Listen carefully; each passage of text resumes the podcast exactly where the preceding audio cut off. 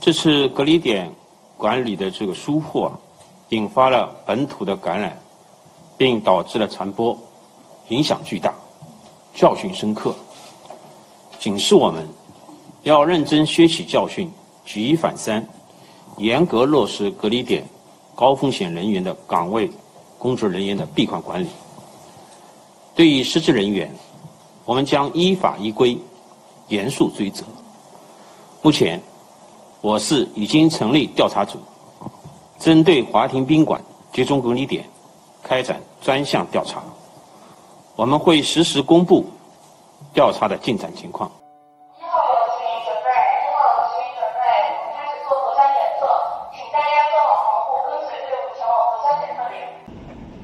居民们，近期国内疫情反复，防控形势日趋复杂，有自来沪港务人员庆祝中在小区大门口登记验码，出示随身码出行证卡，大家继续遵循疫情防控指引，做好个人防护，保持卫生，牢记防疫三件套，防护还要：出门戴口罩，人群不聚集，进门勤洗手，快递先消毒。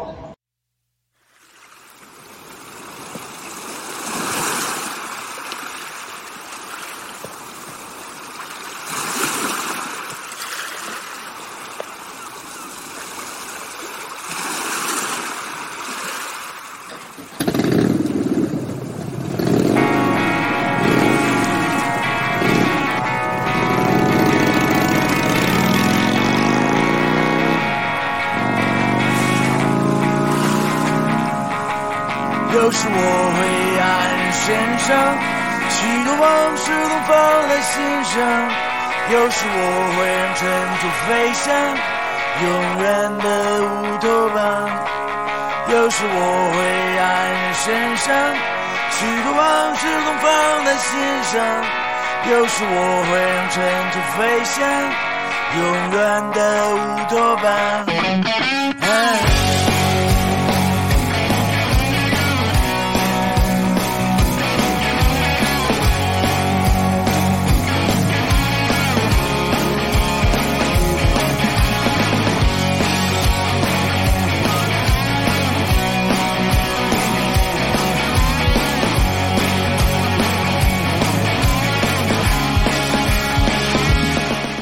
Hello，大家好，欢迎大家来到我新开的一档个人播客节目，名字叫《有点难说》，我是南哥。今天这期节目呢，我想跟大家聊一聊上海的这个疫情。呃，首先从买菜说起吧。封闭期间，我个人觉得我的买菜还是比较难的。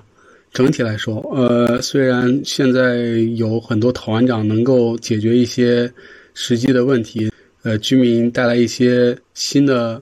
吃的，比如说面包啊、可乐呀，还有一些，呃，牛奶啊。虽然像可乐那些物品可能被其他人所诟病，但是我觉得他们能力是有的，他们能够打开这个嗯团购的这个供应链，我觉得也挺厉害的。呃，一定程度上缓解了居民的焦虑感。我们小区是在三月十五号那天开始封闭的，呃，封到现在，我居家大概有了二十四天左右。中间有几段时间是我可以出去的，我觉得这二十四天对我来说形成了一种习惯，就是不想出家门。真的，人们总说二十一天形成一个习惯，那我这二十四天已经超过二十一天了，肯定会形成一种宅在家里不喜欢去拥抱大自然这种习惯的。我个人觉得这次疫情比较难的还是在买菜方面。十五号快要封的时候。我十四号那天晚上赶紧去到超市买了点蔬菜和水果，但我觉得还是买少了。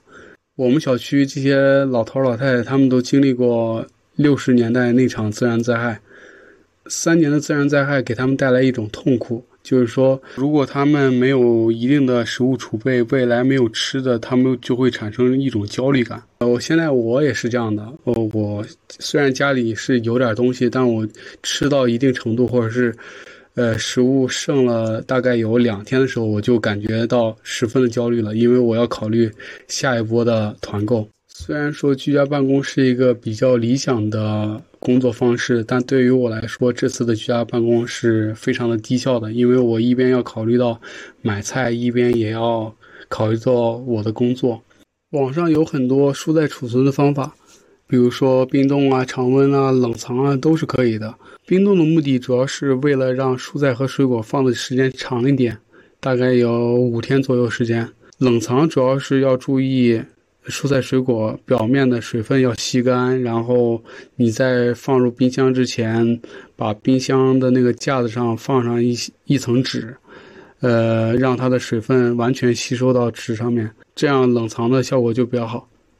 呃，大概能放三五天左右。那么第二个我想说的是抢菜，抢菜我把它分为两个时间的跨度，第一个时间跨度是风控之前，第二个跨度是风控期间。风控前你会看到一些老头老太太会为一点蔬菜打架、斗殴、吵仗，呃，你会你也会看到他们拿着大塑料袋装好几兜子的白菜蔬菜拿回家。还有一些人买了几箱的方便面、泡面，为了打赢这场防疫战争，他们不惜一切代价。这个其中的抢菜的问题，我想提一下。据我一个现在在方舱医院的好朋友笑飞来说，他住在那个方舱里面，大多数有卖菜的老大哥，他们都是因为在抢菜的过程当中、买菜的过程当中，然后交叉感染。上海的这个管理做的真的不是特别好。首先，决策层就没有考虑到这种阳性病例出来买菜容易感染一大批的人，什么卖菜的、买菜的呀，还有一些其他的人，老头老太太，呃，周边居民。但是你这种的措施，呃，为了风控而风控，然后又把人们推到菜市场，把感染的那种责任担到个人。身上，那我觉得这不是一个很好的处理方法。再说说期间吧，我个人觉得这些抢菜平台真的是做的很烂很烂。盒马、叮咚，它有一个时间限制，早上六点半，然后八点半、六点的、七点的都有。呃，对于一个年轻人来说，他很难很难七点、六点半去为了某些事情，不是说这个抢菜，就是为了一些工作呀、生活呀，很少有六点半、七点能起床的。很少很少，这个比例非常少。但是，因为这个抢菜时间的划定，它的生物钟要调整到这个抢菜时间，所以对于这些人来说，真的是很难很难，要早起来抢菜。另一方面是平台的这个供给导致了买菜人的焦虑。你会发现，呃，六点半也好，七点也好，他这个叮咚买菜。在短短的几分钟之内就没有菜了，这会让年轻人感到无力感、焦虑感。呃，他会觉得，哎，我这，呃，哪怕是一根萝卜、一根菜都没有。我觉得对于他们来说，呃，真正要面对的是如何在不抢菜的情况下能够保持自己的这个蔬菜的供应，这是一个问题。所以接下来我想要说的就是团购。团购真的是，呃，只能这么说。我个人认为它是特定经济条件下产生的团购这个因素呢。我个人把它分为以下四种因素，然后其中，呃，团购这个话题呢，我个人把它分为以下四个因素。第一个是客户，第二个是它的供应链，第三个是它的平台，第四个是团长。团长虽然看上去是一个。统领全局的一个人物，但是他只是一个起了一个协调的作用。呃，其中最重要的是供应链。在上海疫情开始到现在，我个人认为能够进入到上海这个整个区域内进行商业活动的生鲜厂商，我觉得还是很少的。所以说，呃，这也是导致整个这个菜价上升的原因。呃，你的需求端特别多，但是你的供给端一直跟不上，那肯定是导致了它的菜价疯涨。呃，上海的这些团购也出现一些问题，比如说你的采购周期。呃，京东之前发个通告说，为了保障上海的供应，然后他要派出一些呃车来运送生鲜，呃大礼包，然后大概十二号的时候就能到。呃，但是昨天还是今天早上。京东发了条消息说，呃，全部推迟到二十四号。就像京东那个 CEO 说的，也有可能是他的这个车不能进入上海的区内。呃，还有一个问题是，团购容易产生诈骗，这这些情况是真的是有的。所以说我个人觉得团购有好有坏吧。你首先你得要找到一个比较靠谱的采购的供应链，然后再找一个靠谱的人，才能让这个采购进行下去。呃，第二块呢，我想说一说看病难这个问题。呃，看病难虽然在疫情之前就已经发生了，但是我觉得疫情是加重了看病难这个现象，尤其是老年人。上海是一个老龄化比较严重的一个城市，呃，有很多老人在上海进行医治，比如说什么肾透析呀。什么高血压呀、糖尿病啊，上海都是可以医治的。但是疫情一来，上海的医疗资源严重挤兑，呃，所以说从以上的现象来看，它的管理问题还是比较严重的。呃，它虽然开通了一些医疗救助的渠道，但是我觉得什么绿色通道也好，它真的是做的很烂很烂，没有人文关怀。也有可能他在这段时间是有其他的目的吧。呃，现在说到这个管理上了，那就接着往下说。我想说一下第三个板块就是管理。呃，管理问题呢，主要分为四个模块。第一个模块是社区，第二个是密接接触病例，第三个是阳性病例，第四个是阴性病例的管理。对于社区的管理来说，我们从表面上看到的是，基层工作人员非常的繁忙，什么活儿都让他们干，然后他还有一些物资还没有进来，这是比较混乱的。两个特点。第一个特点就是基层工作人员比较忙，第二个特点是管理混乱。我个人认为，如果在一个体系当中出现了管理混乱，那就说明它的体系的目标不一致。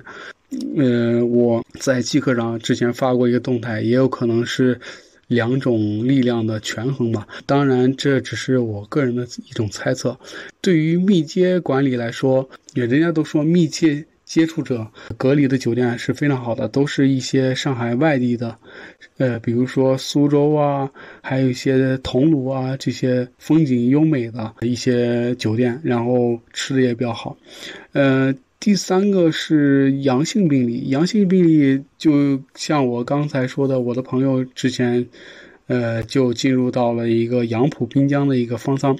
我个人认为，他居住的条件还是比较可以的，除了没有 WiFi 和洗澡之外，其他都是可以的。就是他的这个床位啊，距离啊比较近。从他的直播间来看，床与床的间距大概也就一米五左右，甚至有些间隔也不到一米。方舱这个环境呢，就是有男女混住，男女混住的一个。确切的一个问题在于隐私性。那么女生也好啊，对于男生也好，他这个生活当中肯定会有一些不便。我个人认为，居住在方舱隔离的人，他的心理上肯定会产生一些的变化。好在我这个朋友呢，虽然进入了方舱，但是他也没有太大的压力，也没有心情的沉闷。我从他的直播当中感觉到了。呃，就像他说的，“既来之则安之”。那么他虽然在这个嘈杂的环境当中睡觉也不是特别好，但就是保持着一种积极的、乐观的心态，然后跟我们去聊天，跟我们去，呃，互动，然后直播让我们看方舱的这个环境。那么第四个就是我们想说，我们现在这种状态就是居家隔离的状态，有些小区啊有阳性的，他们也就封闭的。我们吃饭的。问题是需要团长这些人去解决的，网上也要去抢菜，但是我以我个人来说，我这段时间就是要么去日食记去看一些教程，呃，要么就去下厨房看看有什么好吃的，自己根据自己的这个做菜的基础进行一些创新。然后在家里待着的主要问题就是你的心情要进行一个自我的调整。呃，比如说，你可以看一些书啊，看看剧啊，听听歌啊，这些都是可以进行心情上的调整的。第三个是自律，我在居家的这段过程当中呢，也有锻炼，比如说我去跳跳绳啊，去摸摸橄榄球啊，这些都是我在封闭过程当中进行的一个自我调节吧。我觉得虽然自己生活在一个狭小的空间之内，不能出门。但是我觉得，人是一个遵从自己的内心的一个生物，是一个主观能动性比较强的一个生物。所以我个人觉得，呃，一个良好的身体，一个积极的乐观心态，才能扛过这一段封闭的。过程虽然这个外部环境呢比较痛苦，然后你也会看到一些社会上不良动态，呃，虽然这些动态会对你有所影响，但我觉得，我觉得应该能够克服这段时间，呃，所产生的消极影响。这是从这方面来聊的。最后一个问题呢，就是对年轻人选择新城市的思考，以及疫情和全球化的一个。讨论主要是之前看到一个即刻的一个基友发了一个呃动态，说他进入一个世博方舱，然后他拍了一下周边的一个环境。但是我觉得世博方舱真的是上海市比较好的一个环境了。他从世博方舱出来之后，对上海这个城市的一个思考。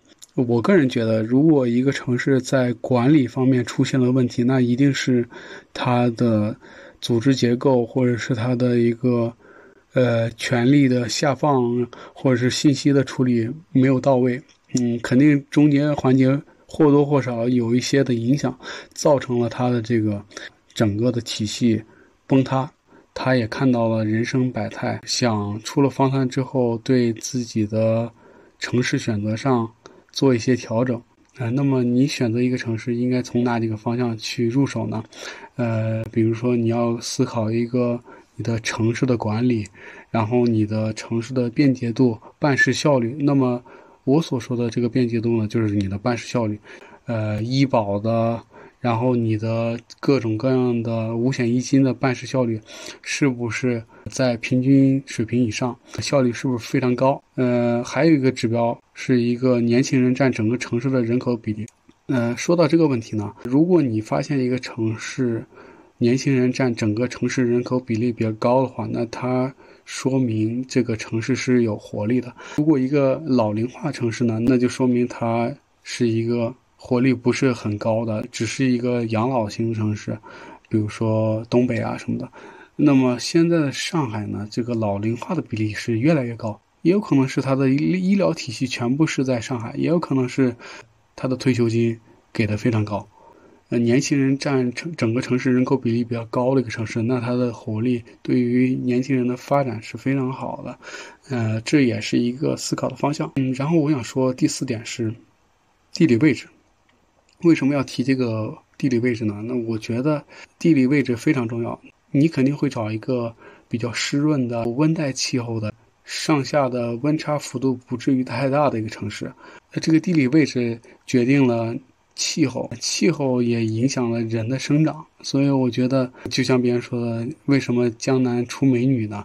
就是在这儿，它的地理位置优越，它的气候又湿润，它的温差也不是特别大。这是比较重要的。这个最后是它的经济环境。对于一个年轻人来说，挣钱是必要的。那么经济环境非常好，会让他挣得更多。所以我觉得，呃，一个年轻人选择一个城市来说，经济环境也是。一个考量的因素，我想说的这个经济环境呢，是充分市场化的一个经济环境。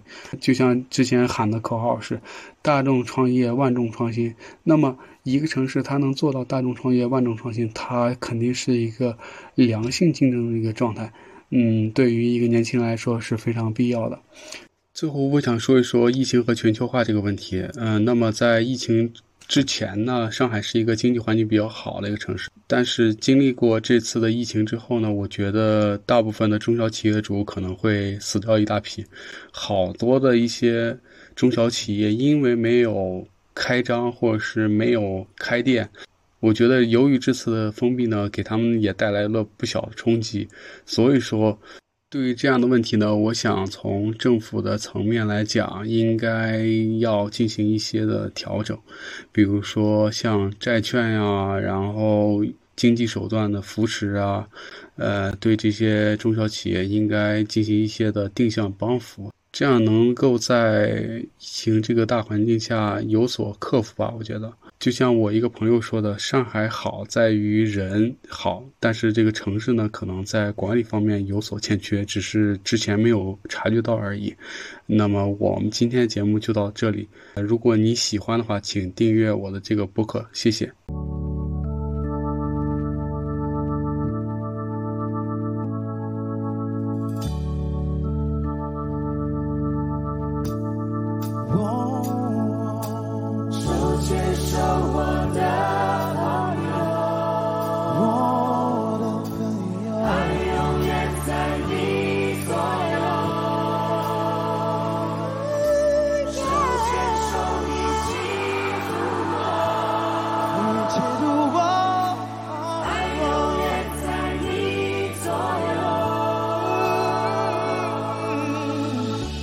这世界乍看之下有点灰，你微笑的脸有一些疲惫。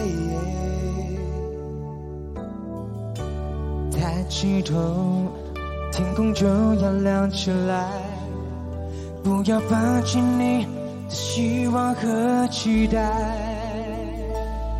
沙漠中的。是绿洲的湖水，真心若能被看见，梦会实现。